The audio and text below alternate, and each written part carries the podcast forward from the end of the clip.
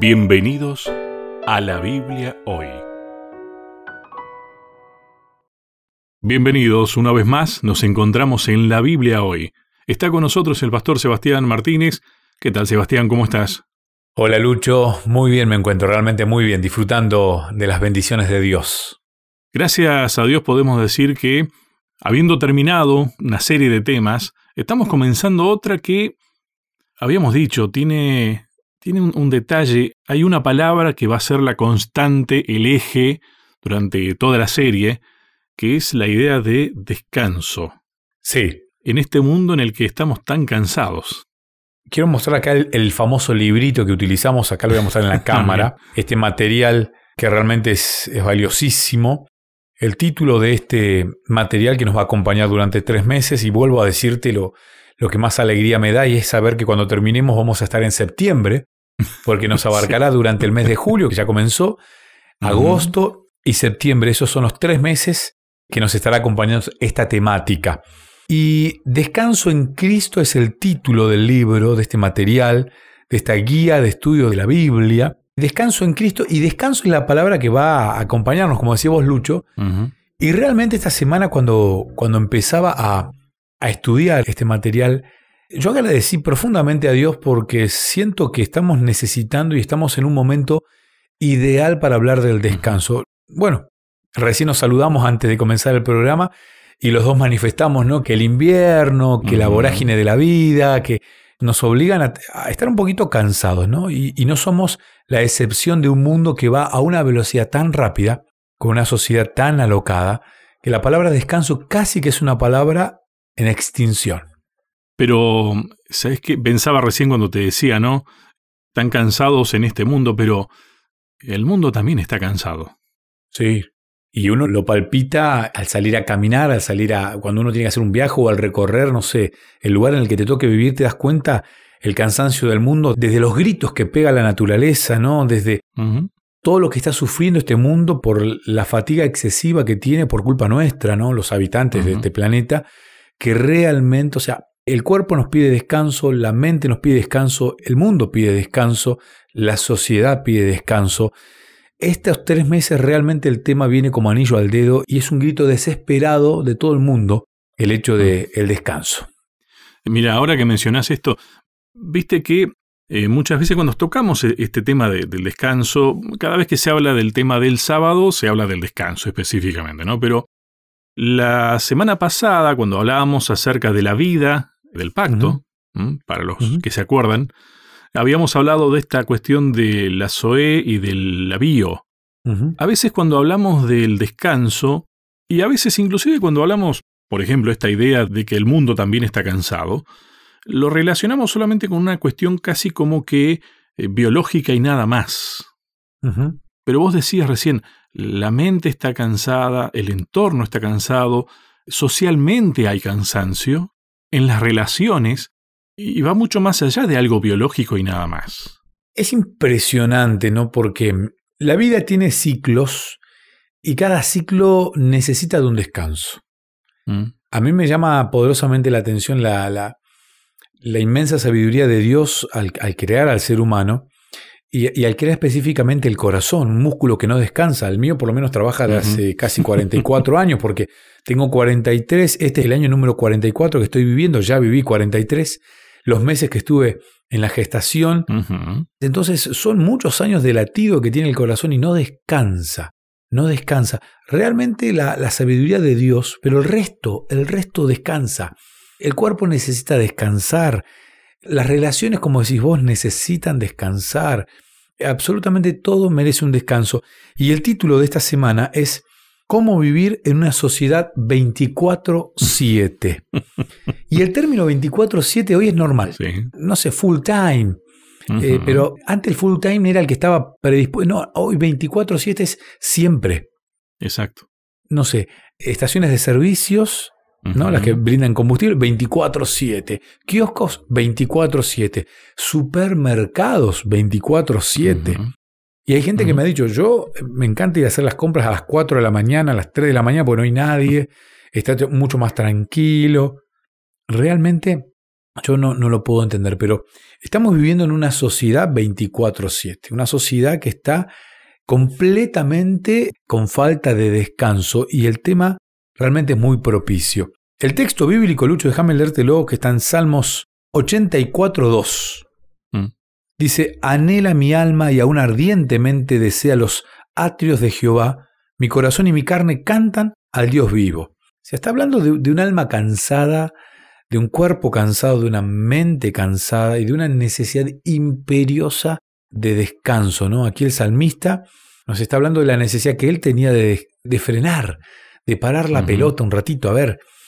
Y me encanta ver que las personas que mejor producen, aquellas que más rinden, aquellas que son las que mejor descansadas están. Es verdad.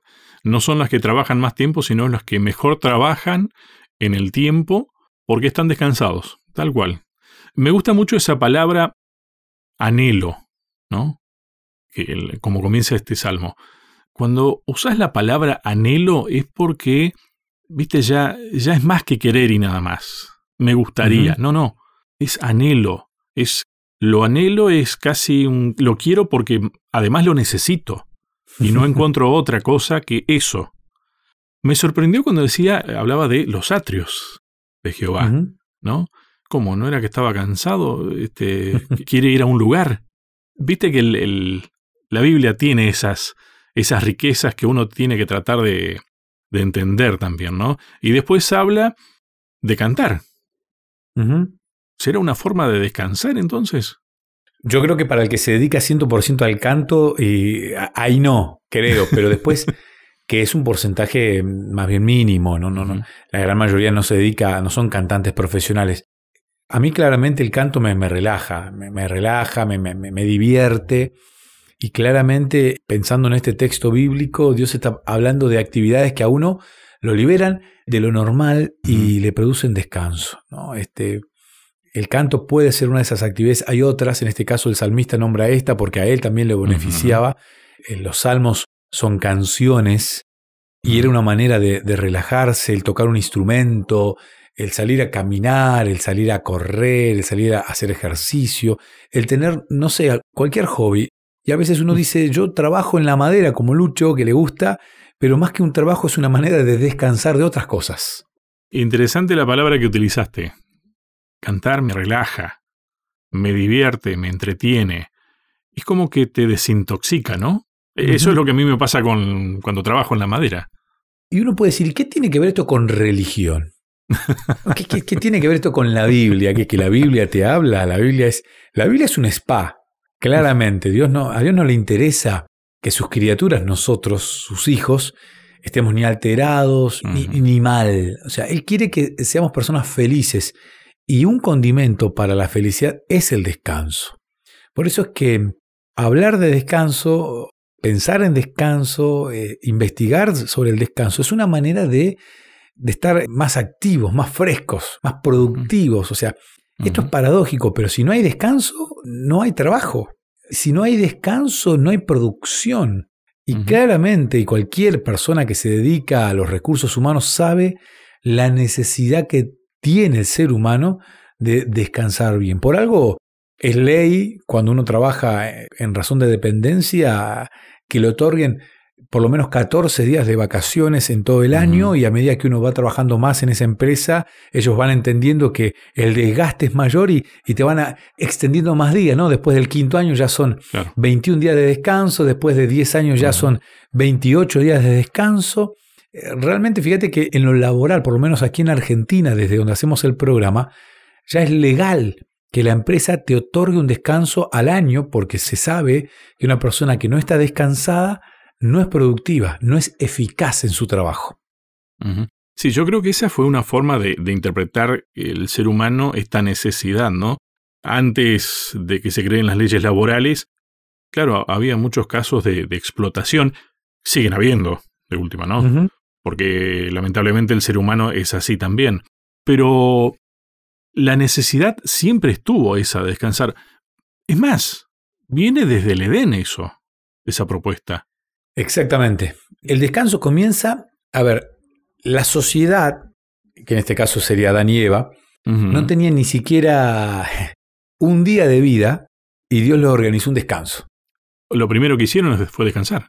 Claro, antes de cansarse, ya, eh, Dios les, les, permite descansar. Y el descanso no tiene que ver con... Eh, che, pero si Adán y Eva no estaban muy cansados, porque Dios uh -huh. les dio el sábado. Es que el sábado en este caso habla de otro tipo de descanso. El descanso no es... Uno no descansa. Yo generalmente no descanso durmiendo más. No sé si me explico. Uh -huh. Acostarme a dormir todo un día no me va a generar a mí, a mí, eh, Sebastián Martínez. Uh -huh. Tal vez otra persona dice, a mí me encanta y yo cuando claro. duermo mucho y Dios nos respeta la individualidad.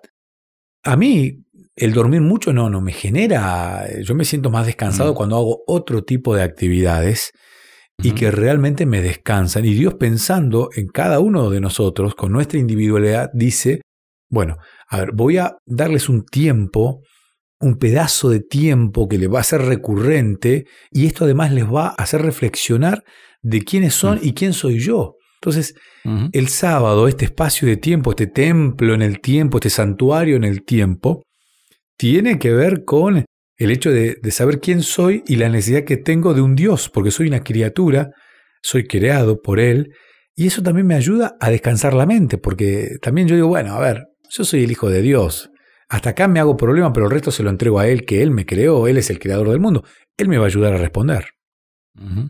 Bien, tenemos que hacer la primera pausa, Sebastián.